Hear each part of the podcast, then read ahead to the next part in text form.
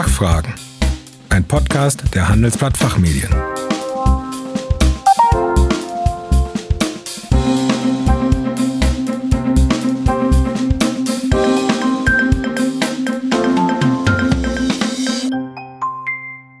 Herzlich willkommen zum Expertentalk der Handelsblatt Fachfragen. Mein Name ist Andreas Weber. Unser Thema heute gesunde Führung in Zeiten von Corona.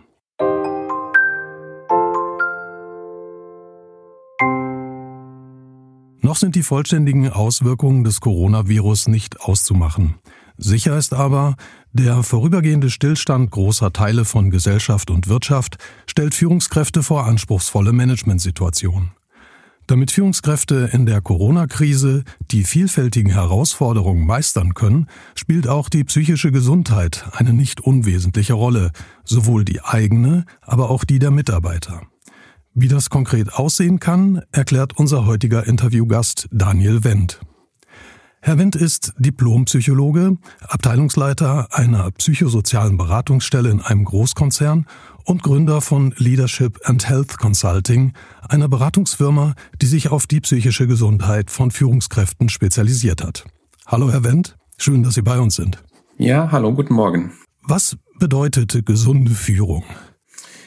Ja, also gesunde Führung bedeutet, wenn ich das jetzt mal so zusammenfassen darf, dass Führungskräfte im Führungsalltag, aber also vor allem auch jetzt in den aktuellen Krisenzeiten einfach Gesundheitsfragen immer wieder auch mit berücksichtigen, ja. Also als Führungskraft stelle ich mir dann regelmäßig die Frage, welchen Einfluss mein persönliches Führungsverhalten äh, auf meine eigene, aber eben dann auch vor allem auch auf die Gesundheit meiner Mitarbeiter hat. Wir wissen aus vielen Studien, dass eben positive Führungsstile mit, mit einer besseren Gesundheit und mit weniger Stresserleben der Mitarbeiter zusammenhängt. Hm. Und die, diese, diese, diese wichtige Gesundheitsperspektive ist jetzt erstmal kein Selbstzweck oder aus moralischen Gesichtspunkten geboren, sondern vor allem aus der Erkenntnis, dass gesunde und vor allem aber auch psychisch gesunde Führungskräfte und Mitarbeiter motivierter, zufriedener und leistungsbereiter sind und damit eben auch einen sehr hohen Wertschöpfungsbeitrag für das Unternehmen leisten. Und äh, wenn sich eben Führungskräfte mit dem Thema Gesundheit befassen, investieren sie letzten Endes auch in die Wertsteigerung ihres Unternehmens. Warum ist eine solche Führung gerade in Zeiten von Corona so wichtig? Ja. Ja, es ist ja so, dass jetzt in der, in der aktuellen Corona-Krise ganz spezifische Belastungsfaktoren äh, in Unternehmen entstehen, die sich auch negativ auf die psychische Gesundheit der Führungskräfte und Mitarbeiter auswirken können. Ähm, wenn jetzt aktuell ein Unternehmen zum Beispiel ähm, gerade um das Überleben ringt und harte Restrukturierungs- oder auch Personalentscheidungen treffen muss, dann belastet das natürlich Mitarbeiter und Führungskräfte. Mhm. Aus diesen Unsicherheiten können dann äh, existenzielle Ängste oder andere psychische Probleme entstehen. Wir wissen auch aus Untersuchungen, dass betriebliche Restrukturierungsprogramme oftmals mit zum Beispiel mit Schlafstörungen, mit einer äh, erhöhten Reizbarkeit, mit Niedergeschlagenheit oder auch mit Geschöpfungs Erschöpfungsgefühlen einhergehen. Dann haben wir aber auch jetzt ähm, ähm, auf der anderen Seite Unternehmen in der Corona-Krise, die sich gerade vor Aufträgen nicht retten können. Äh, und da besteht dann eben auch die Gefahr, dass Mitarbeiter und Führungskräfte ja in eine chronische Überlastung oder auch ähm, in eine Burnout oder auch in eine Erschöpfungsspirale geraten.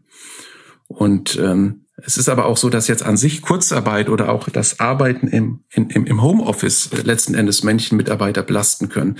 Es fehlt dann vielleicht an der Abgrenzung zwischen Arbeit und Privatleben. Äh, familiäre und partnerschaftliche Probleme können sich intensivieren. Äh, es gibt auch Mitarbeiter, die dann tatsächlich im Homeoffice äh, oder in der Kurzarbeit vereinsamen. Finanzielle Probleme nehmen vielleicht zu oder auch Sinnhorizonte der Arbeit äh, brechen plötzlich weg. Und all das sind ähm, Corona-spezifische ähm, Belastungen, die sich eben negativ auf die Gesundheit auswirken können. Vor allem, und das ist einfach wichtig, wenn eben schon der Mitarbeiter, der Mensch, die Führungskraft vor der Corona-Krise hoch belastet war oder eben auch schon vorher an einer psychischen Störung erkrankt ist. Und dann wirkt die Corona-Krise sozusagen als, ich sag jetzt mal, als, als psychischer Brandbeschleuniger. Mhm. Und die Aufgabe einer gesunden Führung besteht eben jetzt da, darin, auch in der Krisenzeit, ähm, diese Themen eben nicht aus dem Auge zu verlieren und zu versuchen, soweit das auch möglich ist, Belastungsfaktoren eben auch zu reduzieren und äh, auch zu relativieren. Mhm. Welche Aspekte der gesunden Führung kann man grundsätzlich unterscheiden? In meiner äh, Führungskräfteberatung arbeite ich äh, ganz gern mit einem ja, sogenannten Drei-Säulen-Modell äh, der gesunden Führung. Und das bedeutet konkret, dass die erste Säule der gesunden Führung immer die Selbstfürsorge ist. Ja, da geht es also um die Stärkung der eigenen Widerstandsfähigkeit der Führungskraft. Da geht es darum, verantwortungsvoll mit der eigenen Gesundheit umzugehen. Und diese Selbstfürsorge kommt eigentlich immer zuerst oder sollte zuerst kommen, denn nur wenn eine Führungskraft selbst äh, psychisch stabil ist und achtsam mit sich selbst und auch mit ihrer eigenen Gesundheit umgeht, nur so kann sie im Endeffekt auch die Gesundheit der Mitarbeiter im Blick behalten und auch als, und das ist wichtig, als, als Vorbild wirken. Mhm. Manchmal geht das äh, im Alltagsstress einer Führungskraft dann doch eben auch ein bisschen verloren. Ja, die zweite Säule der gesunden Führung ist dann die, die Prävention. Äh, da geht es dann eben um die gesundheitsgerechte Gestaltung von Arbeitsbedingungen, von Rahmenbedingungen und auch um das Vorleben eines gesundheitsorientierten Führungsstils. Und zwar bevor problematische Gesundheitsthemen im Team auftreten. Also die Frage ist, wie schaffe ich als Führungskraft Rahmenbedingungen, äh, die sich äh, eben positiv auf die Gesundheit meiner Mitarbeiter auswirken. Und die dritte Säule äh, einer gesunden Führung ist schließlich dann die sogenannte Intervention. Da geht es dann äh, darum, wie ich als Führungskraft mit solchen Mitarbeitern umgehe, die eben tatsächlich schon hoch belastet sind oder auch schon an einer psychischen Erkrankung leiden oder auch unter einer Alkoholthematik. Und das ist dann ein ähm, Aspekt der Führung, der dann das gewöhnliche Führungshandeln ähm, so ein Stück weit auch ähm, verlässt und auch bei erfahrenen Führungskräften immer mal wieder auch ähm, Unsicherheiten erzeugt, die dann eben mit solchen schwierigen ähm, Situationen der Personalführung konfrontiert sind. Da geht es dann im Endeffekt darum, dass die Führungskraft jetzt nicht in eine Therapeutenrolle einsteigen sollte, aber trotzdem eine gute Balance zwischen, zwischen fördern und fordern finden sollte. Mhm. Was empfehlen Sie Führungskräften, um ihre eigene Selbstfürsorge zu fördern? Das hebt jetzt ein bisschen auf die erste Säule, mhm. glaube ich, ab. Ja, genau, die erste Säule der Selbstfürsorge, genau. Ja, da gibt's jetzt ganz, ganz äh, viele Punkte und da würde man genau jetzt sozusagen in der Beratung ähm, einsteigen. Und ähm, ich würde jetzt einfach mal exemplarisch drei Punkte ähm, rausgreifen, auch wenn die dann vielleicht nicht ähm, vollständig sind. Also für eine gesunde Selbstfürsorge ist es ähm, erstens ähm, von, von zentraler Bedeutung, äh, seine persönlichen Ressourcen, seine persönlichen Kraftquellen zu kennen, äh, aber auch seine, seine Krafträuber. Zu wissen, äh, was tut mir persönlich gut, was gibt mir Kraft und auf der anderen Seite aber auch zu wissen, was raubt mir die Kräfte, was sind ähm, so auch meine persönlichen Stresssignale. Mhm. Und es geht dann eben ähm, darum, für sich persönlich Maßnahmen im Alltag zu finden, die eben den eigenen Energiespeicher wieder füllen können. Man kann zum Beispiel wöchentlich eine sogenannte Ich-Zeit einführen, in der es darum geht, ganz konkret ausschließlich das zu tun, was mir persönlich Kraft gibt und bei mir positive Emotionen erzeugt.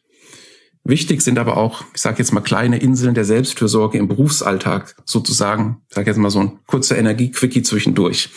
Der ist auch schon sehr, sehr hilfreich. Mhm. Dann ist es äh, zweitens für Führungskräfte ähm, wichtig und es wird immer wichtiger, mit sich selbst und mit anderen, auch mit den eigenen Mitarbeitern, nachsichtig und wohlwollend umzugehen.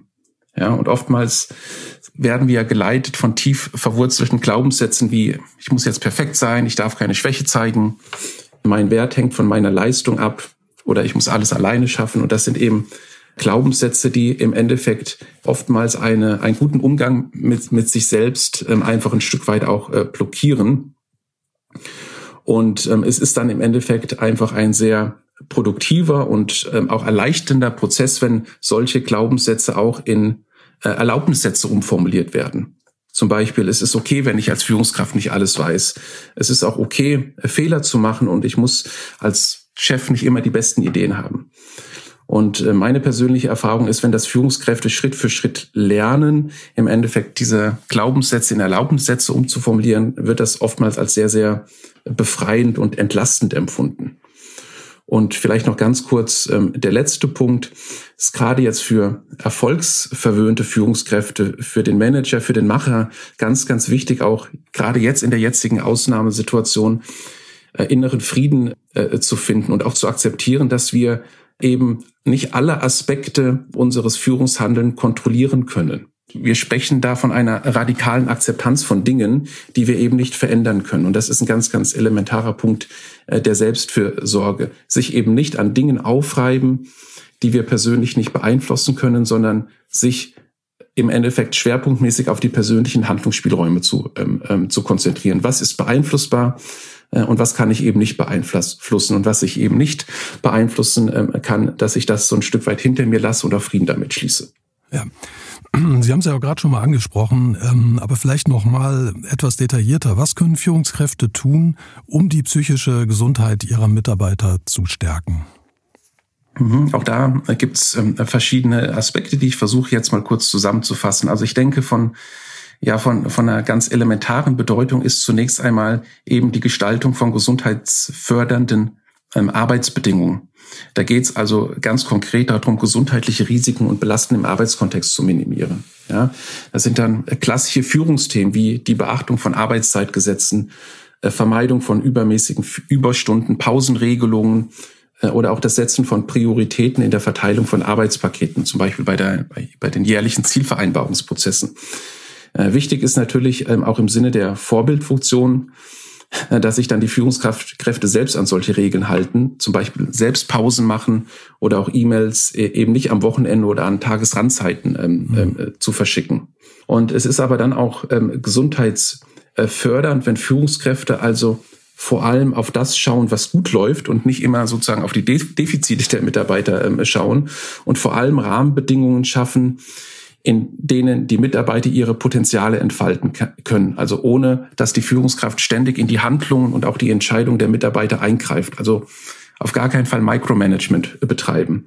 Äh, viele Mitarbeiter wollen halt eben auf Augenhöhe mitgestalten und brauchen das Gefühl, ähm, auch von der Führungskraft, ähm, ich habe das aus meinen eigenen Kräften, mit meinen eigenen Fähigkeiten geschafft. Das ist also extremst gesundheitsfördernd. Aber gesundheitsfördernd ist vor allem auch im Endeffekt die innere Haltung äh, der Führungskraft äh, zu den Mitarbeitern. Es geht da um das, ja, das sogenannte, das innere Ja zum Mitarbeiter. Also um die wohlwollende Beachtung des Menschen, ja, um die kleinen Alltagsgesten ähm, aus Respekt, Anerkennung, Lob, Aufmerksamkeit, Stärken zu betonen, großzügig mit der Zustimmung zu sein. Mhm. Und wichtig ist also gerade jetzt auch ähm, in Zeiten von Kurzarbeit äh, und Homeoffice einfach im Kontakt zu bleiben, da zu sein, ähm, sich nach dem Menschen und nicht nur nach dem Mitarbeiter zu erkundigen. Äh, auch mal ein, ja, ein kritisches Feedback aushalten zu können, ohne gleich so in die Rechtfertigung äh, zu gehen. Und äh, schon die ernst gemeinte Frage, wie geht es dir, erzeugt bei vielen Menschen einfach eine entlastende Wirkung. Sich dann aber eben auch die Zeit für die Antwort zu nehmen und wirklich empathisch zuzuhören. Und ähm, auch zuhören muss, ähm, muss gelernt sein. Und all das sind äh, Formen der, ja, ich sage jetzt mal, der unbedingten und auch der, der leistungsunabhängigen Zuwendung, die einen eben nicht zu unterschätzenden Effekt auf die Gesundheit der Mitarbeiter hat gerade jetzt in der aktuellen Krisensituation. Mhm. Und äh, das Charmante sozusagen an dieser inneren, an dieser positiven Haltung äh, zum, äh, zum Mitarbeiter ist eben, dass man ähm, das immer anwenden kann. Ja? Ähm, dazu brauche ich ähm, erstmal kein Budget und keine, äh, keine zusätzlichen Ressourcen, sondern es sind wirklich ähm, auch ähm, einfache Mechanismen sozusagen der menschlichen Zuwendung, die da einen ganz, ganz elementaren Effekt haben können. Mhm. Ja, das sind viele hilfreiche Tipps und Anregungen. Ähm, Herr Wendt, ich danke Ihnen sehr für das Gespräch. Ja, sehr gerne. Vielen Dank. Mehr zum Thema gesunde Führung finden Sie in unseren Zeitschriften der Rethinking-Reihe. Den Link dazu haben wir in den Show Notes für Sie hinterlegt. Schließlich bleibt mir noch, mich fürs Zuhören und Ihr Interesse zu bedanken.